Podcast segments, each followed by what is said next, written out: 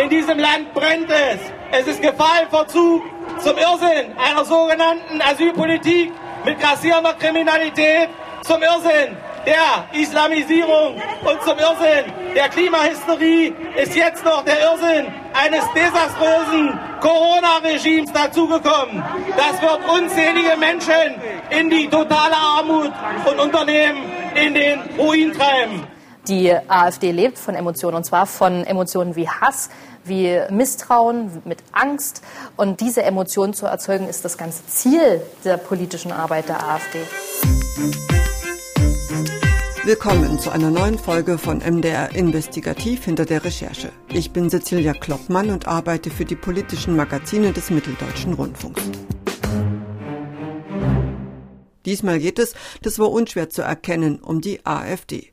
Gehört haben wir Oliver Kirchner, Vorsitzender der AfD-Fraktion im Landtag Sachsen-Anhalt, und Franziska Schreiber, ehemaliges Mitglied im Bundesvorstand der AfD-Jugendorganisation Junge Alternative, die 2017 die Partei verlassen hat. Wir haben Bernd Lucke abtreten sehen, wir haben Frau Petri abtreten sehen. Wer noch glaubt, dass Jörg Meuthen und sein erstens oberflächlicher und zweitens auch sehr zaghafter Versuch, den Flügel in die Schranken weisen zu wollen, erfolgreich ist, der kennt die AfD schlecht. Wird 2021 aus Ihrer Sicht ein Schicksalsjahr für die AfD? Ja. Das Ja, was wir gerade gehört haben, das kam von Jörg Meuthen, Co-Parteichef der AfD. Die Frage gestellt hat meine Kollegin Jana Merkel für den Film Extrem, Klammer auf und, Klammer zu, unter Druck, die AfD im Superwahljahr, den sie gemeinsam mit Kolleginnen und Kollegen vom SWR und vom BR gemacht hat. Und ich freue mich sehr, Jana, dass du heute bei mir zu Gast im Podcast bist. Vielen Dank, ich freue mich auch. Hallo Cecilia. Und ebenso mit dabei ist uns aus München zugeschaltet Sami Kamis von BR Data, der für den Film eine Datenanalyse der Aktivitäten der AfD in den sozialen Netzwerken gemacht hat. Hallo Sami. Hi, hallo. Jana, die AfD, die ist erst 2013 gegründet worden. Das muss man sich manchmal so ein bisschen vor Augen halten, finde ich. Der erste große Erfolg war der Einzug ins Europaparlament. Dann muss man sagen, ging es auch Schlag auf Schlag. Die sitzen mittlerweile in allen Länderparlamenten teils auch mit erheblichen Anteilen. Siehe in Sachsen, da haben die 2019 27,5 Prozent geholt. Das sind man mal ehrlich ist, Ergebnisse von den Parteien, die es seit Jahrzehnten gibt, die Regierungen geführt haben, tatsächlich träumen müssen. Und dein Film heißt aber trotzdem die AfD unter Druck. Warum ist denn die AfD unter Druck? Ja, die AfD ist tatsächlich unter Druck und zwar aus mehreren Richtungen. Vor allen Dingen in diesem sehr speziellen Wahljahr 2021. Also es ist ja ein Wahljahr unter sehr besonderen Vorzeichen durch die Corona-Pandemie und die besonderen ja, Bedingungen, die für diesen Wahlkampf einfach auch gelten, der eben insbesondere ja noch im Frühjahr in Baden-Württemberg und Rheinland-Pfalz unter Abstandsregeln und Hygieneregeln und so weiter geführt werden musste. Und das galt ja auch durchaus noch für den Landtagswahlkampf in Sachsen-Anhalt. Die AfD ist vor allen Dingen auch unter Druck durch die Verfassungsschutzbehörden.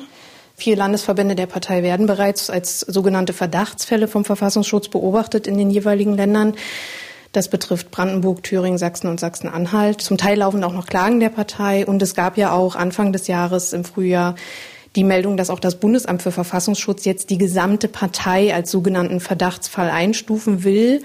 Dagegen klagt die AfD, das Verfahren läuft noch, aber sie sind auf jeden Fall im Visier der Verfassungsschütze. Das macht schon Druck und das merkt man in der Partei auch, dass es da einen sehr unterschiedlichen Umgang damit gibt dass das dazu führt, dass sehr, sehr viel gestritten wird in der Partei über den richtigen Kurs, wie man sich jetzt da positioniert. Es gibt welche, denen ist es wurscht, um das mal auf Deutsch zu sagen. Es gibt welche, die fühlen sich dadurch sogar noch geadelt und glauben, das sei jetzt noch so eine Art Ritterschlag. Und es gibt aber eben auch Teile der Partei, und da gehört eben vor allen Dingen das Lager um Jörg Meuthen dazu, die das auf jeden Fall verhindern wollen, weil sie die AfD eben gerne koalitionsfähig machen möchten. Und Sie wissen, dass eine Partei unter der Beobachtung des Verfassungsschutzes für keine andere Partei ein Koalitionspartner wäre. Im Moment würde ich gerne noch mal bei der Parteienlandschaft bleiben. CDU und SPD, die haben relativ viele Mitglieder verloren, aber haben also seit der Wende verloren, aber haben immerhin noch um die 400.000 Mitglieder. Die AfD hat Stand Januar 2021 32.000 Mitglieder und erreicht aber diese Wahlerfolge. Wie lässt sich das erklären, Jana? Also da gibt es natürlich keine einfache Antwort. Das ist nicht auf eine einzelne Ursache zurückzuführen. Tatsächlich ist es so laut Politikwissenschaftlern, die da auch sich sehr intensiv mit den Zahlen auseinandergesetzt haben. Ich habe mit vielen gesprochen. Das einende Thema für die Wählerschaft der AfD ist vor allen Dingen die Ablehnung von Migration. Das ist so das einende Band was sich da durch die Wählerschichten durchzieht. Und das ist eben das Kernthema der AfD. Das hat sie auch gerade in den Jahren 2015, 2016, als wir die große Fluchtbewegung hatten, so besonders erfolgreich gemacht. Da war das bei vielen Menschen ein großes Thema. Da stand das immer bei den Umfragen ganz oben als eines der Themen, das die Menschen am meisten bewegt hat. Und das konnte die AfD da sehr gut abrufen. Und diese Skepsis, die Ablehnung von Migration, die hat ihr sozusagen diese vielen Wähler auch zugeführt. Mittlerweile ist dieses Thema aber sehr in den Hintergrund getreten. Das ist auch ein Grund, warum die AfD möglicherweise jetzt nicht mehr so erfolgreich abgeschnitten hat bei den Landtagswahlen, vor allen Dingen in Baden-Württemberg, Rheinland-Pfalz, aber ja auch in Sachsen-Anhalt. Das Migrationsthema ist nicht mehr das, was die Menschen am meisten bewegt. Da scheint sie eben jetzt nicht mehr so gut anzukommen mit diesem Kernthema. Deswegen versucht sie sich ja auch an neuen Themen. Da würde ich jetzt gleich auch mal den Sami mit ins Boot holen. Denn Sami, du hast ja direkt auch da Untersuchungen vor allen Dingen in den sozialen Medien gemacht. Was war denn da auffällig so in der letzten Zeit? Also vielleicht kann man das auch eingrenzen, zum Beispiel auf die Corona-Pandemie? Wir sind ein ganzes Team an Datenjournalistinnen und Journalisten, die sich jetzt im BR mit dem Online-Auftritt der AfD beschäftigt haben. Wir sahen von Anfang an bei der AfD, dass sie versucht hat, ihre Äußerungen und ihre Strategien online anzupassen an ihre Überzeugungen. Wir haben von Anfang an gesehen, dass sie quasi in der Corona-Pandemie ganz zu Beginn die Regierung kritisierten, weil sie zu langsam reagierte und dann, als die Regierung reagierte, die Kritik in eine ganz andere Richtung ging, und zwar in die Diktaturvergleiche und so weiter und so fort. Und das ist vielleicht das, was die AfD aus dieser Migrationszeit, die Jana auch gerade beschrieb, 2015, 16 gelernt hat, dass sie die Stimme derer ist, von denen die AfD sagt, sie werden nicht gehört oder überhört. Ja? Die AfD ist eine junge Partei, das habt ihr ja auch schon gesagt, die ist quasi im Internet aufgewachsen und zu Hause. Das erklärt auch, weshalb die AfD auf Facebook deutlich die größte Followerschaft auf Facebook hat im Vergleich beispielsweise zu den Regierungsparteien oder zu den anderen Oppositionsparteien, ist sie mit 500.000 Fans weit vor den nächsten. Ich glaube, es ist die Linkspartei mit ungefähr 300.000 Likes. Schauen wir uns alleine die zehn erfolgreichsten Beiträge seit 2019 an auf Facebook, dann sehen wir, acht davon fallen in die Zeit des ersten Lockdown. Das hat damit zu tun, zu der Zeit waren die Leute viel online, das ist klar, haben sich sehr viel auf Facebook rumgetrieben. Die AfD hat davon auch profitiert und es ist eine Rede, die besonders auffällt, die kritisiert die Corona-Maßnahmen der Regierung und hat fast 180.000 Interaktionen. Das ist schon sehr, sehr viel. 180.000? 180.000 Interaktionen, genau. Ist es üblich, dass die Reden von Bundestagsabgeordneten so häufig äh, also es ist ja nicht nur geklickt, Aktionen heißt ja auch, da hat jemand drauf reagiert und oder kommentiert, richtig? Ganz genau. Weitergeleitet, weiter verbreitet, kommentiert, vielleicht mit einem Emoji versehen, Wut, Zustimmung und so weiter und so fort. Es ist eine Rede von Sebastian Münzenmeier aus Rheinland-Pfalz. Er kritisiert quasi die Corona-Maßnahmen der Bundesregierung und zwar Punkt für Punkt. Es ist eine Rede, die sehr viel Zustimmung innerhalb der AfD-Crowd erfahren hat. Aber man sieht an dieser Rede meiner Meinung nach auch noch was anderes. Und zwar sieht man, was Experten immer wieder sagen, dass die AfD den Bundestag und das Parlament nutzt, nicht um mit dem Parlament und den anderen Abgeordneten zu kommunizieren, sondern mit der eigenen Basis. Der Bundestag ist für die AfD auch eine Bühne, um sich nach außen hin zu präsentieren. Diese Reden wirken zumindest so gehalten, dass die Inhalte, die dort äh, thematisiert werden, polarisieren. Und sieht man das dann auch an den Reaktionen, Sami? Das sieht man ziemlich deutlich an den Reaktionen. Die Analyse der Facebook-Interaktionen und Reaktionen haben wir eingeholt von CEMAS. CEMAS ist kurz für Center für Monitoring, Analyse und Strategie. Am häufigsten werden die Facebook-Inhalte der AfD geliked, also Daumen nach oben, ne? einfache Zustimmung. Es gibt aber auch auf Facebook die Möglichkeit, Emotionen auszudrücken, hatten wir vorhin auch schon kurz, ähm, Wut, das Herzchen, dieses Wow, man ist quasi verdattert. Ne? Und die häufigste Emotion, die die AfD auf Facebook hervorruft, neben dem Like, dem Daumen nach hoch, ist die Wut. Warum Wut, Sami? Warum Wut? Naja, die AfD schafft es sehr gut auf Facebook zu polarisieren, sagen Experten. Facebook ist so angelegt, dass Inhalte, die kontroverse Meinungen hervorrufen, zumindest in der Vergangenheit besonders hochgespült wurden. Und da sieht man, dass die AfD genau diese Strategie verinnerlicht hat und auch weiterhin bespielt. Mhm. Und ist Facebook jetzt das Einzige? Gerade in der letzten Zeit in der Pandemie sind ja auch ganz andere Kanäle plötzlich wichtig geworden. So, wo ich denke da jetzt an Telegram. Man muss sagen, dass die AfD auf Facebook weiterhin die allergrößte Reichweite hat. Auf Facebook sind von Schüler über Lehrer bis zu Großeltern ist quasi der gesamte Durchschnitt der Bevölkerung anzutreffen. Aber tatsächlich sehen wir mit Beginn der Corona-Pandemie und vor allem auch mit Beginn des Jahres 2021, dass sehr viele Telegram-Kanäle von AfD-Abgeordneten, von einzelnen Fraktionen, Parteien und so weiter gegründet werden. Die sind nicht sonderlich groß, aber sie sind in einem Feld, in dem andere Parteien quasi keine Rolle spielen.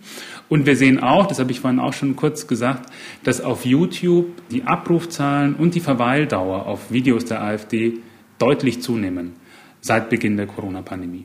Tatsächlich ist Telegram so im Vergleich zu Facebook noch das deutlich radikalere Netzwerk. Also da wird sehr viel enthemmter noch formuliert, sehr viel enthemmter geschrieben. Wir haben da wirklich Kommentare gesehen, dass es uns kalt den Rücken runtergelaufen, das muss man schon mal so sagen. Da wird ganz offen antisemitischer Hass verbreitet, da wird ganz offen Desinformation verbreitet, da wird zu Gewalt aufgerufen. Das ist sozusagen dieses Telegram-Netzwerk, da gehen auch ganz explizit, so schätzen das auch Politikwissenschaftler ein und zum Beispiel eben auch die Experten von CEMAS, dorthin gehen auch Akteure der extremen Rechten, weil sie glauben, das sei so eine Art zensurfreie Plattform. Tatsächlich wird bei Telegram nichts gelöscht, es gibt keine Löschroutinen wie bei Facebook, wo dann eben, wenn jemand ein Hakenkreuz postet, der Algorithmus das erkennt und sagt, alles klar, runter damit von unserer Plattform. Sowas gibt es bei Telegram nicht. Ganz genau, auf Telegram muss nichts gelöscht werden. Das hat einen technischen oder einen juristischen Grund. Es ist der Messenger der Wahl vieler AfD-Abgeordneter. Also quasi, man findet im Umfeld beispielsweise von Parteitagen oder auch was den internen Machtkampf in der AfD angeht, diverse Telegram-Gruppen, geschlossene wie offene, in denen sich einzelne Mandatsträger austauschen darüber, wie sie strategisch beispielsweise abstimmen sollen auf den Parteitagen, auf den einzelnen. Auf Telegram sind tendenziell die radikaleren Personen unterwegs. Ja, und das finde ich, das ist ja nicht nur online, worüber wir jetzt die ganze Zeit gesprochen haben, sondern auch offline im realen Leben. Und ein gutes Beispiel für mich sind da zum Beispiel Hans-Thomas Tilschneider und Martin Reichert auf der Wahlkampfveranstaltung der AfD in Sachsen-Anhalt. Hans-Thomas Tilschneider ist Landtagsabgeordneter und Martin Reichert ist Landesvorsitzender und Spitzenkandidat zur Bundestagswahl.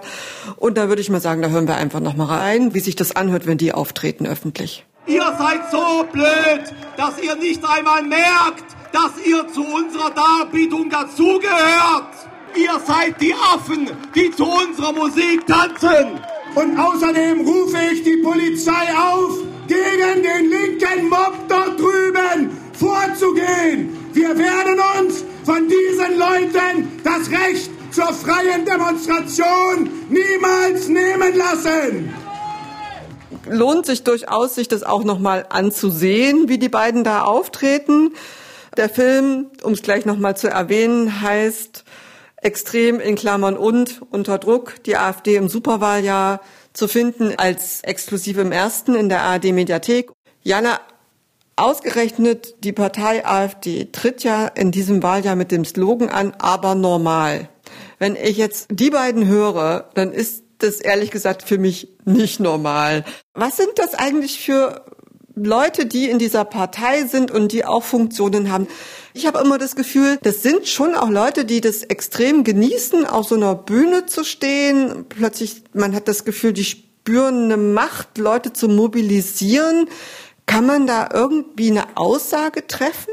Da sind wir jetzt sehr im Bereich meiner persönlichen Einschätzung. Aber ich bitte mal. darum. Ich bin ja schon ein paar Jahre so im Milieu der AfD unterwegs und treffe auch hin und wieder ja die Akteure. Und natürlich gibt es da einige, die sich sehr wohlfühlen auf der Bühne. Das sieht man auch, die da auch, glaube ich, eine große Genugtuung empfinden, wenn sie da auf der Bühne eben in der entsprechenden Lautstärke auch auftreten. Der Eindruck, der manchmal entsteht im Gespräch mit Leuten aus der Partei, ist, dass da viele dabei sind, die meinen, sie verdienten mehr an Aufmerksamkeit und sie müssten mehr zu sagen haben in diesem Land. Und das ist, glaube ich, ein Gefühl, was auch viele AfD-Wähler eint. Das betrifft nicht alle, aber das betrifft einen Teil der AfD-Wähler, die sagen, wir werden hier nicht gehört. Die sogenannte Selbstwirksamkeitserfahrung fehlt, wie das die Politikwissenschaft nennt. Und die das Gefühl haben, auf uns hört hier gar keiner, meine Stimme findet keinen Widerhall und die natürlich jetzt über die AfD eine Art Sprachrohr gefunden haben, um sich Luft zu machen, um sich Gehör zu verschaffen, um sichtbar zu werden. Und tatsächlich ist es ja so, dass die Einstellungsforschung, sei es jetzt die Mitte-Studie oder die Autoritarismus-Studie aus Leipzig, die machen das seit vielen Jahren schon sichtbar, dass es dieses Potenzial in der deutschen Bevölkerung gibt. Und die AfD ist quasi das politische Gefäß, in dem diese Menschen jetzt sichtbar werden. Was ich mich auch gefragt habe, um nochmal direkt auch auf den Film zu kommen, du hast da unter anderem den Hans-Thomas Tilschneider getroffen, den wir ja eben auch gehört haben. Du hast, das weiß ich natürlich aus unserer langjährigen Zusammenarbeit, schon sehr häufig über Hans-Thomas Tilschneider berichtet, der auch zum rechtsextremistischen Flügel gehört. Trotzdem, wenn man das sieht, du triffst den da an seinem Wahlkampfstand und ich will es jetzt nicht übertreiben, aber ich hatte das Gefühl, fast er freut sich, dich zu sehen und freut sich, dir diese ganze Wahlkampfzeitung vorzustellen. Wie fühlst du dich da? Ist das nicht ein bisschen absurd? Nee, absurd ist das eigentlich nicht. Es ist ja mein Job und man darf als Journalistin oder Journalist sich natürlich auch keine Illusion darüber machen, warum die Leute mit einem reden. Ich glaube, die machen eine ganz einfache Kosten-Nutzen-Abwägung. Die Währung für Politik, die Währung für die AfD, ist Aufmerksamkeit. Und ich glaube, dass auch AfD-Politiker wissen, das haben ja auch einige schon mal so in Hintergrundgesprächen bestätigt, sie wissen, dass sie zum Beispiel bei Facebook oder Telegram im Prinzip ihre Echokammern erreichen, ihre Anhängerschaft, die sie ohnehin schon haben. Die bespielen sie da. Und aber was sie ja eigentlich wollen, ist in die Breite der Gesellschaft hineinzuwirken. Ja, und die erreichen sie natürlich über ihre klassischen Wege dann nicht, weil das eben Echokammern sind, wo in der Regel eben andere Leute eher Abstand halten. Und sie wissen, dass sie sozusagen auch die sogenannten Mainstream-Medien, also uns zum Beispiel als öffentlich-rechtlichen Rundfunk, ich glaube schon, dass man sich da bewusst sein muss als Journalist, dass die uns auch ein Stück weit natürlich auch benutzen. Und das muss man sich klar machen, das mache ich mir auch immer wieder klar und glaube, dem kann man nur begegnen, indem man einfach wirklich gut recherchiert und indem man alles das, was sie sagen, überprüft und indem man das Ganze immer mit Fakten und Einordnungen versieht. Und das ist das, was wir auch in dem Film versucht haben, ganz sachlich, ganz nüchtern zu zeigen, welche Strategien benutzt diese Partei, wo steht sie und wie entwickelt sie sich. Und beim Thema, wie entwickelt sie sich, da sind wir gleich nochmal bei einem Thema, was wir am Anfang schon angeschnitten haben. Hans-Thomas Tillschneider, Landesverband Sachsen-Anhalt, ist da auch eine der maßgeblichen Figuren in diesem Landesverband. Also der Landesverband Sachsen-Anhalt, der in Thüringen, Björn Höcke, der in Sachsen und der in Brandenburg, ehemals Andreas Kalbitz, die stehen unter Beobachtung des Verfassungsschutzes. Welchen Zwiespalt oder welches Problem bringt das in die Partei? Ich glaube, in den ostdeutschen Landesverbänden bringt eine Beobachtung durch den Verfassungsschutz eher gar kein Problem. Also es ist zumindest mein Eindruck, dass viele ostdeutsche AfDler, zumindest mal so in der ersten und der zweiten Reihe, damit weniger ein Problem haben. Das kann natürlich auch Koketterie sein, aber tatsächlich macht ihnen das vergleichsweise wenig aus und es scheint ihnen ja auch gerade in Ostdeutschland, haben wir jetzt zumindest bei den Wahlen in Sachsen-Anhalt gesehen, nicht die Massen an Wählern zu kosten in Sachsen-Anhalt. Also scheint sozusagen der Wähler oder die Wählerin in Sachsen-Anhalt die AfD jetzt nicht zwingend mit spitzen Fingern anzufassen, weil sie sich außerhalb des demokratischen Spielfelds verortet haben, zumindest laut Einschätzung von Politikwissenschaft. Denn der Verfassungsschutz in Sachsen-Anhalt hat sich ja noch nie öffentlich dazu geäußert, ob er die AfD beobachtet oder nicht. Das wissen wir ja aus anderen Quellen. Und das ist auch vor Gericht nach wie vor anhängig, die Frage, wie weit das geht, ne, ob das schon ein Verdachtsfall ist und so weiter. In der AfD-Gesamtpartei macht das aber schon einen Unterschied. Also man merkt, dass seit diese Verfassungsschutzdebatte so intensiv geführt wird, dass es einen Teil in der AfD gibt, die sagen, wir müssen das unbedingt verhindern. Das ist vor allen Dingen das Lager um Jörg Meuthen. Und es gibt einen anderen Teil in der AfD, die empfinden das eher als Ritterschlag. Das ist so eher das Lager, was man noch unter Flügel zusammenfasst, auch wenn die Struktur der Flügel, der nie wirklich eine richtige Struktur hatte, offiziell aufgelöst ist. Nach wie vor sind ja die Leute in der Partei und haben auch nach wie vor Einfluss. Dieses Netzwerk existiert weiter und die Menschen und ihre Denke sind ja weiterhin Teil der Partei. Jörg Meuthen hat so eine Art Kampfansage gemacht gegen diejenigen, die er so als die Unvernünftigen und die Schreihälse nennt. Interessanterweise benutzt er nie das Wort Extremisten, sondern behauptet weiter intensivst, das seien keine Extremisten, die Leute vom Flügel. Jörg Meuthen ist sehr bemüht, die Partei vom Radar der Verfassungsschützer runterzukriegen, weil er weiß, bürgerliche Wähler, gerade in Westdeutschland, und das ist nun mal im Vergleich zahlenmäßig, ist das die Masse, die wird man verlieren, wenn die Partei auf dem Radar des Verfassungsschutzes landet. Da gibt es eine gläserne Decke, über die kommen sie nicht hinaus. Und das ist wirklich eine strategische Erwägung, wie sehr schadet diese Verfassungsschutzbeobachtung und überhaupt die ganze Debatte darüber der Partei in puncto Wählerschaft und auch in puncto Mitgliedschaft, weil es natürlich auch viele Beamte in der Partei gibt, die aufpassen müssen, wenn sie sich in einer Partei engagieren, die vom Verfassungsschutz beobachtet wird, die als verfassungsfeindlich eingestuft wird, könnten die auch Schwierigkeiten mit ihrem Dienstherrn kriegen. Das ist nämlich der Staat und sie sind ja zur Verfassungstreue verpflichtet. Es sind ja vier ostdeutsche Landesverbände, die unter Beobachtung stehen. Gibt es denn einen Unterschied Ost-West, sowohl bei der Partei als auch bei der Wählerschaft? Ich fange mal mit Sami an. Man sieht eine Trennung an einem Begriff vielleicht, der im Wahlkampf verwendet wurde. Vollende die Wende war das. Das ist natürlich ein Begriff, der in Thüringen von Björn Höcke, aber auch in anderen Landesverbänden verwendet wurde. Ansonsten sind die Themen tatsächlich sehr deckungsgleich. Es gibt online kaum nennenswerte Unterschiede. Es ist so, dass der größte Telegram-Account einer Einzelperson, der ist von Björn Höcke. Aber ansonsten war es für uns tatsächlich auffällig zu sehen, dass beispielsweise die Abgeordneten aus dem Bundestag, die auf Telegram aktiv sind, überhaupt nicht überwiegend aus dem Osten kommen oder so, sondern ganz im Gegenteil, Westdeutsche sind tatsächlich auch sehr viele aus Bayern, also unter den zehn reichweitenstärksten Accounts von Bundestagsabgeordneten sind alleine vier aus Bayern. Aber trotzdem, Jana, ist es ja schon so, dass es eben die ostdeutschen Landesverbände sind, die unter Beobachtung stehen. Das ist richtig, weil hier die Begründung der Behörden ist da Soweit ich das zumindest bisher einschätzen kann, ich kenne nicht alle Begründungen, aber einige, ist da häufig die Stärke des sogenannten Flügels, der ja bereits gesichert rechtsextremistisch eingestuft ist. Das ist die höchste Stufe in dem Ranking der Verfassungsschutzbeobachtungsfälle. Und dadurch, dass der sogenannte Flügel eben im Osten dominant ist, ist das quasi eine Art in der Behördenlogik eine logische Konsequenz zu sagen, dann schauen wir uns die ostdeutschen Landesverbände eben besonders intensiv an.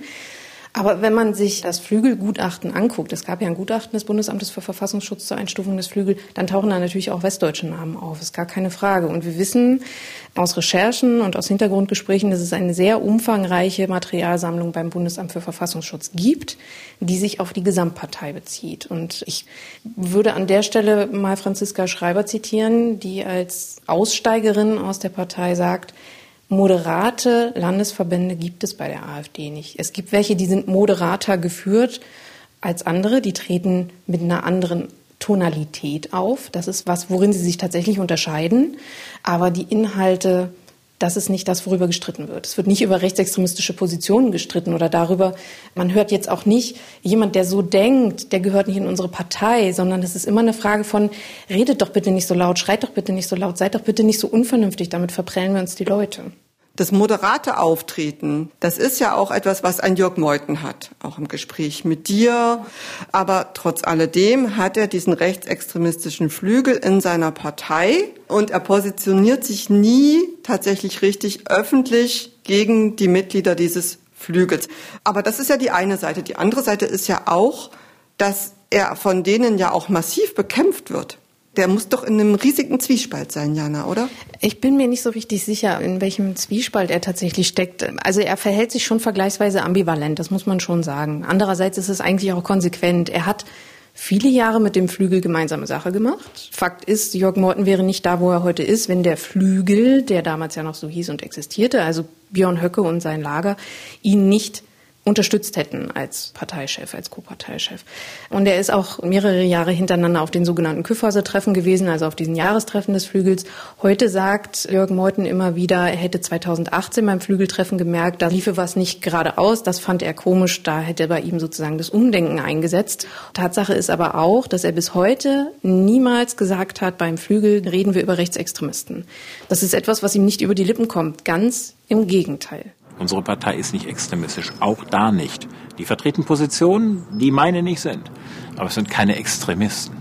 Es gibt auch Leute, die das als sehr geschickte Strategie bezeichnen, weil sie sagen, so schafft es die AfD, dass jeder sich so ein bisschen das raussuchen kann, was für ihn passt. Ne? Die Leute, die eher so auf NPD-Sprech abfahren, die können die AfD wählen, weil sie sagen, Björn Höcke ist die AfD. Und die Leute, die sagen, ah, wir hätten gerne so eine super erzkonservative CDU mit einem FDP-Einschlag und die auch irgendwie gegen Migranten ist, können dann sagen, Höcke ist nicht die AfD, aber Meuthen ist die AfD. Also sie schaffen da ja schon einen ziemlichen Spagat, in dem, das war auch das Erfolgsrezept sehr, sehr lange, dass sie diese beiden Strömungen unter einem Dach vereinen konnten. Aber es gibt doch jetzt schon auch eine relativ eindeutige Richtung in der Partei. Das bewerten zumindest ehemalige Insider und auch Politikwissenschaftler so, dass sie keine Chance dafür sehen, keine Mehrheit dafür sehen, dass Meutens Kurs sich durchsetzen kann in der Partei. Also dass die Radikalisierung fortschreitet. Ich habe jedenfalls niemanden getroffen, der das so bewerten würde. Und ich habe wirklich mit vielen Wissenschaftlern und vielen ehemaligen AfD-Lern gesprochen, auch mit Leuten in der Partei, auch mit Leuten aus dem Meutenlager, die auch nicht mehr daran glauben, dass er das Ruder noch mal rumreißen kann. Und die Frage wäre ja, in welche Richtung würde er es rumreißen? Es ist ja jetzt in der AfD nicht neu, dass Machtkämpfe toben. Da gab es mal einen Vorsitzenden, hat man schon fast vergessen, Bernd Lucke. Dann gab es Frauke Petri. Jetzt wieder diese schweren Machtkämpfe. Was sagt das eigentlich generell über die Partei aus? Na, das ist für eine sehr junge Partei, die sie ja doch immer noch ist, auch nach acht Jahren, ist sie noch vergleichsweise jung, ist das, glaube ich, tatsächlich relativ normal. Also es war bei den Grünen in den Anfangsjahren, ging es ja auch sehr hoch her. Und das ist das eine, dass es sozusagen ein Findungsprozess ist. Das andere ist, da haben wir es natürlich auch mit einer Partei zu tun, die extrem heterogen ist und eine Partei, die sich auf die Fahnen geschrieben hat, bei uns darf jeder alles sagen, aber keiner darf hier einen Alleinführungsanspruch erheben. Und das hat Frau Petri beispielsweise getan, das hat auch Bernd Lucke getan und das hat sie den Kopf gekostet. Franziska Schreiber erklärt es anders. Sie sagt, die Basis, die Mitgliedschaft, die Anhängerschaft hat sich schneller radikalisiert, als es die Führungsspitze getan hat. Und dann konnte die das irgendwann nicht mehr mittragen. Ich bin nicht sicher, ob ich diese Einschätzung teile, aber kann man zumindest ja mal drüber nachdenken das ist einfach eine Partei, in der unheimlich viel los ist und in der auch mit extrem harten Bandagen gekämpft wird und in der auch wirklich keiner dem anderen das bisschen unterm Fingernagel gönnt, wenn man nicht zum selben Lager gehört. Und wenn man so in solchen internen Chatgruppen mitliest, da wird dann der Sarg von Jörg Meuthen getragen und solche Dinge. Also das ist schon, da wird auch gedroht, da wird der Kopf gefordert, da wird ein Bild gepostet mit Jörg Meutens Gesicht, die Schande der AfD. Also die Art und Weise, wie da miteinander umgegangen wird, die ist schon sehr, sehr drastisch. Die überziehen sich gegenseitig zum Teil mit Klagen. Es gab Schlägereien in der Partei. Das ist schon ein Niveau, wo man zumindest mal sagen könnte, das ist interessant. Beim Thema interessant, du hast ja für den Film mit zwei Insidern gesprochen. Die haben wir beide auch schon im Gespräch jetzt erwähnt. Der eine ist Christian Hirsch, der das Buch geschrieben hat, Machtergreifung noch unter einem Pseudonym, Ferdinand Schwanenburg. Von dem habe ich noch mal einen Ton rausgesucht, den fand ich eigentlich ganz interessant. Von den Gegnern der AfD wird immer behauptet, ja, die seien geschichtsvergessen. Im Gegenteil. Ich habe dort sehr, sehr viele Menschen kennengelernt, die sich sehr mit Geschichte beschäftigen. Das interpretieren sie es anders. Sie nehmen das Dritte Reich nicht sozusagen als Warnung, dass das nicht wieder passieren darf, sondern als Blaupause. So können wir es wieder machen. Träumereien von Straßenkämpfen, die gibt es bei vielen in der AfD. Das habe ich wirklich erlebt in Gesprächen. Da spricht er so von Straßenkämpfen. Das ist ja auch genau das, was du eben auch erzählt hast, so dass es ein enormes Mobilisierungspotenzial gibt in der Partei. War das was, was Christian Hirsch letztendlich auch weggetrieben hat von der Partei? Ja, also so hat er das erzählt. Ich muss dazu sagen, ich kenne Christian Hirsch schon seit ein paar Jahren. Ich habe ihn kurz nach seiner Kündigung kennengelernt. Man muss ja sagen, er war nicht Parteifunktionär, sondern Mitarbeiter von drei Fraktionen. Und er hat lange mit sich gerungen, ob er mal öffentlich darüber spricht. Und dann hat er sozusagen einen langen Prozess durchgemacht der Selbstreflexion, wo er eben für sich gesagt hat, ich habe einen riesen Fehler gemacht, ich hätte nicht für die Partei arbeiten dürfen, so erzählt er das, weil er da einfach festgestellt hat, wie extrem da zum Teil die Ansichten waren. Und weil er für sich festgestellt hat und gesagt hat, für die sogenannten Bürgerlichen sind da keine Mehrheiten mehr zu gewinnen. Die Partei ist verloren, so hat er mir gegenüber das geschildert. Er hat eine Anekdote erzählt. Er saß mit einer Mitarbeiterin zusammen im Auto, die sind von irgendeinem Termin zurückgefahren und sind so ins Gespräch gekommen und sie hat dann zu ihm gesagt, glaubst du denn wirklich, so schildert er das, glaubst du denn wirklich, dass es ohne einen blutigen Umsturz hier nochmal irgendwie geht, dass wir Deutschland verändern können ohne einen blutigen Umsturz? Das glaubst du doch selber nicht.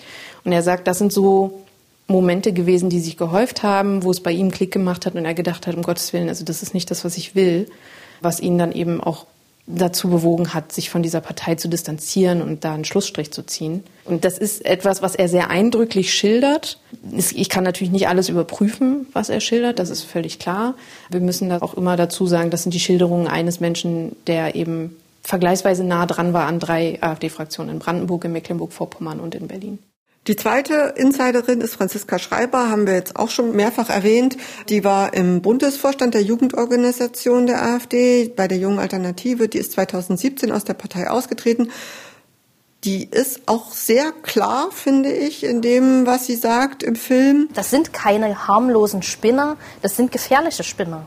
Warum ist die rausgegangen? Im Prinzip aus denselben Gründen. Sie sagt auch, ihr wurde das zu krass, zu heftig, zu menschenfeindlich. Sie beschreibt die AfD als eine Art Sekte.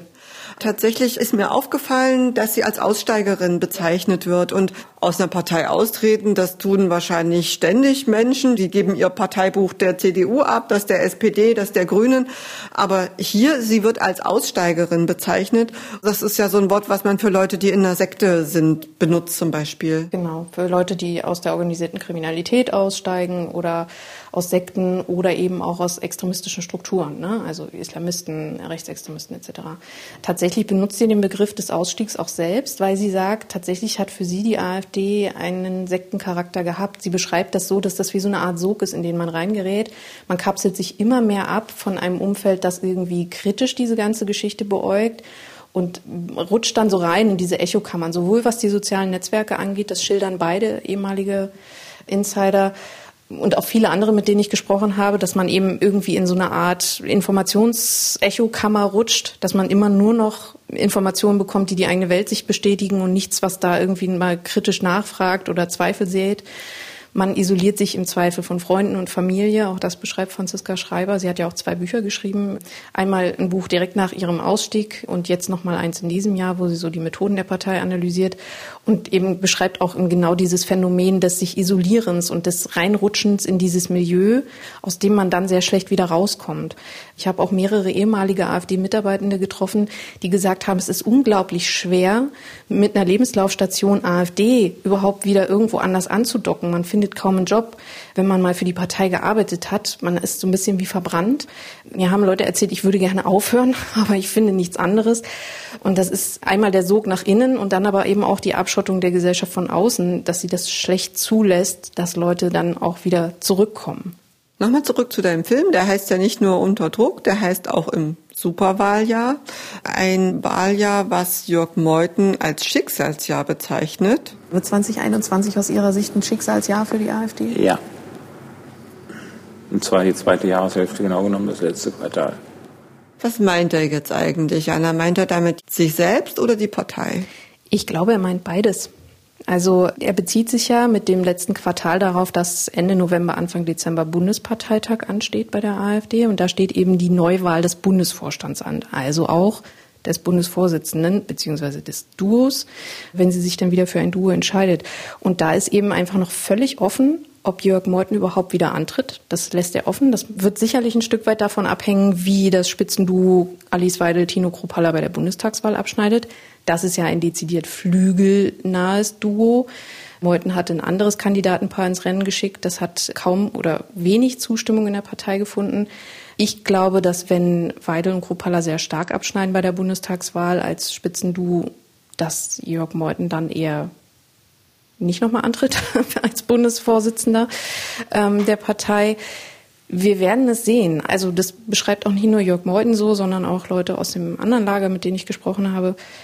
Viele glauben, dass es beim Bundesparteitag im Herbst darauf hinauslaufen wird, dass es eine Entscheidung in diesem Lagerkampf geben wird, dass dieser Bundesvorstand dann in die eine oder in die andere Richtung neu besetzt wird mit Mehrheiten, die dann sehr eindeutig sein dürften. Und es gibt nur sehr wenige, die damit rechnen, dass diese Mehrheiten zugunsten von Jörg Meuthen ausfallen.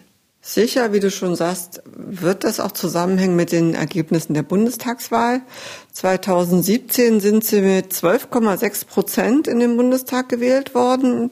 Das ist natürlich ein bisschen Glaskugelleserei, aber ich will euch natürlich trotzdem fragen. Ich frage als erstes mal Sami, ob du eine Prognose abgeben möchtest für die AfD. Da kann ich keine Prognose abgeben. Ich habe schon bei den Tipps zur EM einfach meilenweit daneben gelegen. Und bei sowas Wichtigem wie der Bundestagswahl will ich mich nicht aus dem Fenster lehnen. Ich glaube, es hängt ganz viel davon ab, was über den Sommer noch passiert. Und zwar sowohl innerhalb der Partei, was Jana jetzt auch erzählte, und dann auch außerhalb der Partei in Bezug auf die Corona-Pandemie, die Katastrophen, die wir jetzt mit dem Fluthochwasser sehen, das ist, glaube ich, zumindest das ist noch nicht eingepreist in die aktuellen Umfragen. Wir sehen, dass die AfD auch hier versucht, ihre Stimme hörbar zu machen. Jana, was sagst du? Ich finde es auch sehr, sehr schwierig zu prognostizieren, weil jetzt auch zum Beispiel die Flutkatastrophe in NRW und in Rheinland-Pfalz gezeigt hat, wie unfassbar viel noch passieren kann. Und das kann natürlich einen enormen Einfluss darauf haben, wie die Wählerinnen und Wähler entscheiden. Ich würde mich da auch nicht zu einer Prognose hinreißen lassen wollen. Ich glaube, es hängt sehr stark davon ab, was passiert. Und es hängt auch sehr stark von der Performance der anderen Parteien ab. Da werden wir sehen, was der Sommer noch bringt. Ich danke euch beiden, Sami Kamis in München von BR Data und Jana Merkel hier vom Mitteldeutschen Rundfunk, dass ihr euch Zeit genommen habt und ich danke euch sehr für dieses Gespräch. Ich habe zu danken. Vielen Dank. Danke, dass ich dabei sein durfte. Danke.